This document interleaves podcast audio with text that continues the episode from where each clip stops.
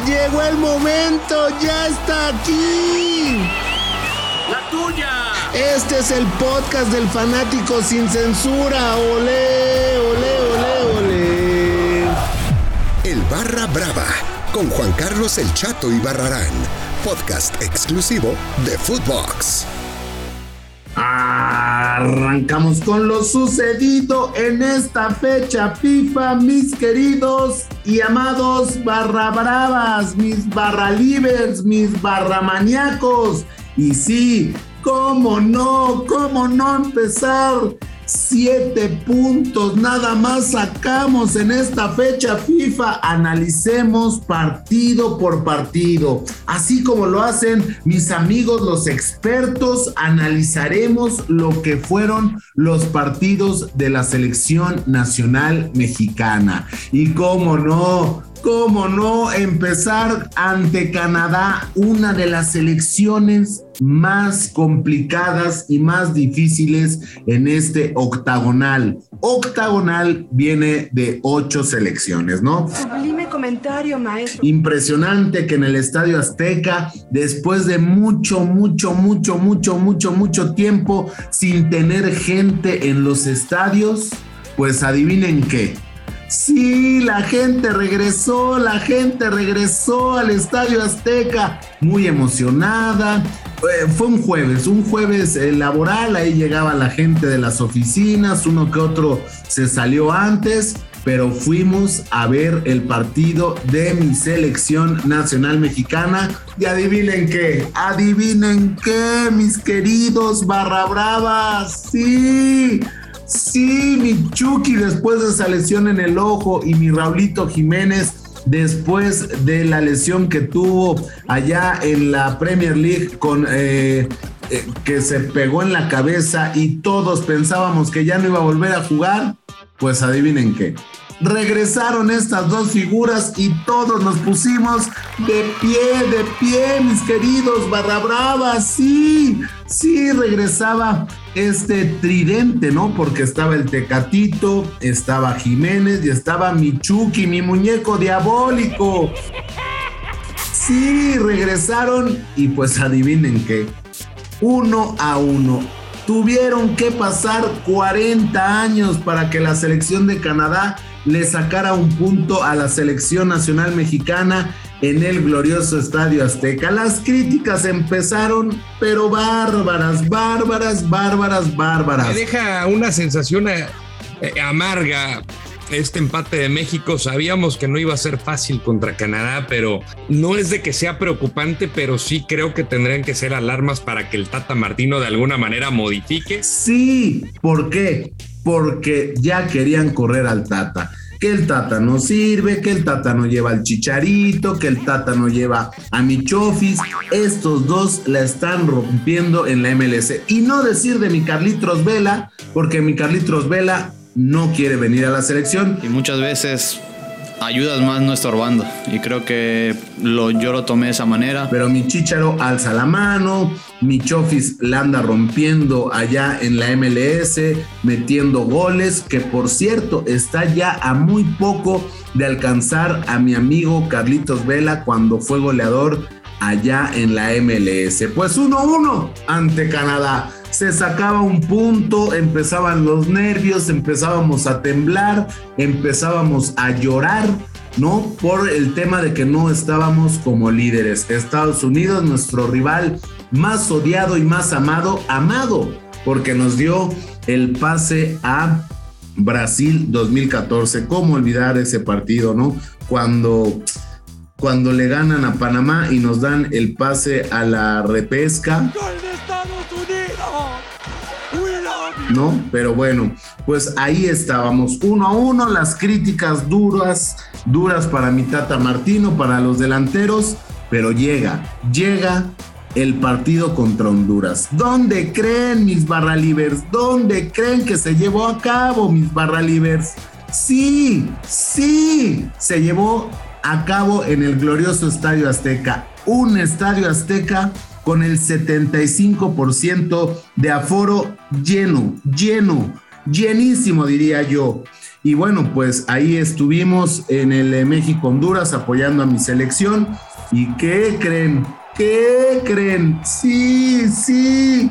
Pues que ganamos, ganamos, sí. Y de una forma contundente, el Estadio Azteca nos salimos gritando de emoción, México, México, ra, ra, ra, nos vamos al Mundial, nos vamos al Mundial.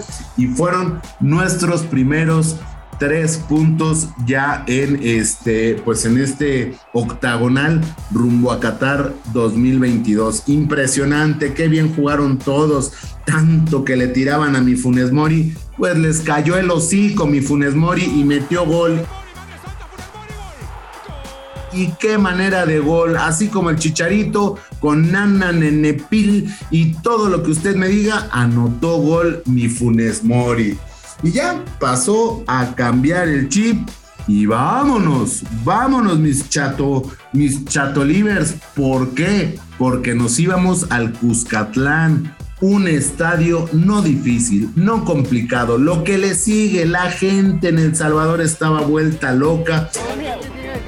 Por cierto, no, no acreditaron a varios compañeros pero bueno, ahí estaban, le llevaron serenata a la selección para no dejarlos dormir, pero ojo, ojo mis barra libres, mis barra bravas, adivinen qué, el hotel donde se quedó mi selección, sí, tenía los vidrios blindados, no llegaba el ruido. Hablé con varios ahí, le, le escribí a mi amigo, mi hermano Paco Meme, y le decía a mi Paco Meme, ¿qué onda con la serenata? No escuchamos ni madres, ni madres, porque este hotel eh, pues tiene blindados los vidrios y no escuchamos nada. Nos querían, nos querían jugar sucio, pero como dicen por ahí, se la Pérez Prado, papá, porque no escuchamos nada. Y sí, sí, pues que ganamos, mis queridos, mis queridos barra bravas, ganamos ante El Salvador, siete puntos hicimos. Y si no me fallan las matemáticas, siete que hicimos en la fecha FIFA pasada, ya tenemos 14 y estamos a nada, a nadititita de poder clasificar rumbo a Qatar. Y bueno, ¿qué les puedo decir? Estoy que me ahogo de la emoción. Oigan, por cierto, el técnico de El Salvador dio declaraciones después de lo sucedido eh, por los abucheos al himno. Escuchemos, escuchemos a mi Huguito Pérez. Huguito Pérez ¿Qué nos tienes que decir después del abucheo al himno? No estoy a favor de nada de lo que se hace en ese sentido, porque creo que al final eh, debemos nosotros de ser más cuidadosos, respetuosos hacia se llama? las elecciones que vienen, pero también te quiero decir que no todos, no todas las personas que hacen eso significa que todos somos iguales en El Salvador, ¿no? Aquí hay gente culta, aquí hay gente educada, nuestro país es es un país luchador. La verdad que te pido disculpas en nombre de la federación, de nuestra selección, por lo que pasó. Esperamos que no vuelva a pasar, pero sí, a mí no me gusta en lo personal. Creo que es una cosa que debemos de cambiar eh, y estoy en contra de todo eso. Y no, no, no, no, no, no, no. Ya les decía, 14 puntos tenemos, 14. Vamos invictos, invictos en este octagonal. Y bueno, pues ojalá y pasemos caminando, diría mi bigotón la golpe. Pero bueno, el que sí nos dice serenos morenos o crietos prietos es mi amigo, mi hermano, el Tata Martino, que dice no nos confiamos por los puntos alcanzados. Escuchemos a mi tata. Y no, no quiero mi cocol, sino al tata Martina, al tata Martino. Ay, hasta me trabo de la emoción. Mi tata Martino quién fue que dijo que serenos morenos. Tenemos la cantidad de puntos que tenemos, pero no significa más que eso, ¿no? Hay que seguir trabajando para, para seguir sumando puntos y llegar a lo, más rápido posible al, este, a la cantidad de puntos que pueden ser estimativos para lograr la clasificación. Y como les dije desde un principio, mis queridos chatolivers, mis queridos chatomaníacos, mis queridos barra bravas, sí, sí, regresó Raúl Jiménez y el Chucky Lozano y mi amigo, mi hermano, el Tata Martino, así dijo y lo expresó muy bien. Está contento porque en la selección hay de dónde y tenemos delanteros. La verdad que tanto él como Chucky tuvieron Raúl casi un año complicado, Chucky un verano muy complicado, lesiones muy importantes, obviamente este, las dos con, este, una gravedad este, que nos preocupaba y con riesgo de carrera, así que ya tenerlo con nosotros y verlo jugar y disputar cada pelota y hacerlo de la manera que lo hace, con, la intensidad que lo hace, bueno. Eh, nosotros queríamos que los delanteros nuestros hagan goles, darle que tengan confianza, creo que de eso se alimentan ellos. Nosotros en lo que llevamos de eliminatoria ha hecho goles Tecatito, ha hecho goles de Irving, ha hecho goles Henry, ha hecho goles Raúl, este, Rogelio, eh, Alexis, así que para nosotros es muy importante que, los delanteros estén efectivos de cara al gol. Eh, y obviamente estamos muy contentos de que Raúl haya podido volver a anotar con la camiseta de la selección. Y ahora hasta noviembre, hasta noviembre vamos a ver al equipo de las barras y las estrellas, los vamos a ir a visitar allá por ahí del 12 de noviembre, será el clásico, no, no, no, no, no, lo que les estamos preparando aquí en Footbox, mis queridos barralivers impresionante lo que les estamos preparando a ustedes, porque ustedes son lo más importante.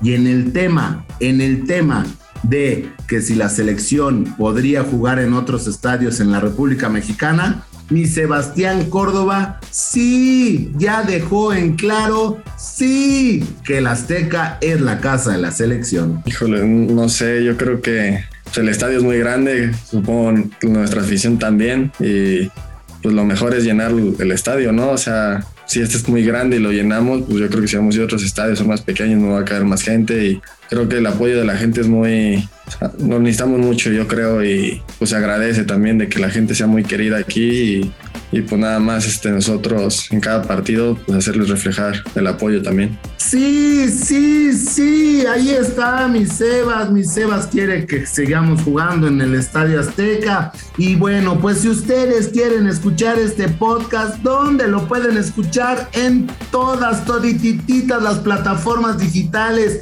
ya tenemos medio millón de usuarios de radio escuchas en todo Footbox. ¡Qué emoción, qué alegría! Y bueno, pues no me puedes pedir sin la frase del día. Y recuerden, amiguitos, tu éxito será la amargura de un mediocre. Yo soy Juan Carlos El Chato Ibarrarán y esto fue El Barra Brava. Nos escuchamos pronto porque escríbanos a todas las redes sociales de Footbox si quieren entrevistas, a quien quieren que entrevistemos, a Raúl Ruiz Díaz, al Chicharito, a quien usted quiera, yo me comprometo a buscarlo, a buscarlo porque usted es lo más importante. Nos vemos y recuerden, vivan con mucha, mucha alegría el Barra Brava con Juan Carlos El Chato y Barrarán, podcast exclusivo de Footbox.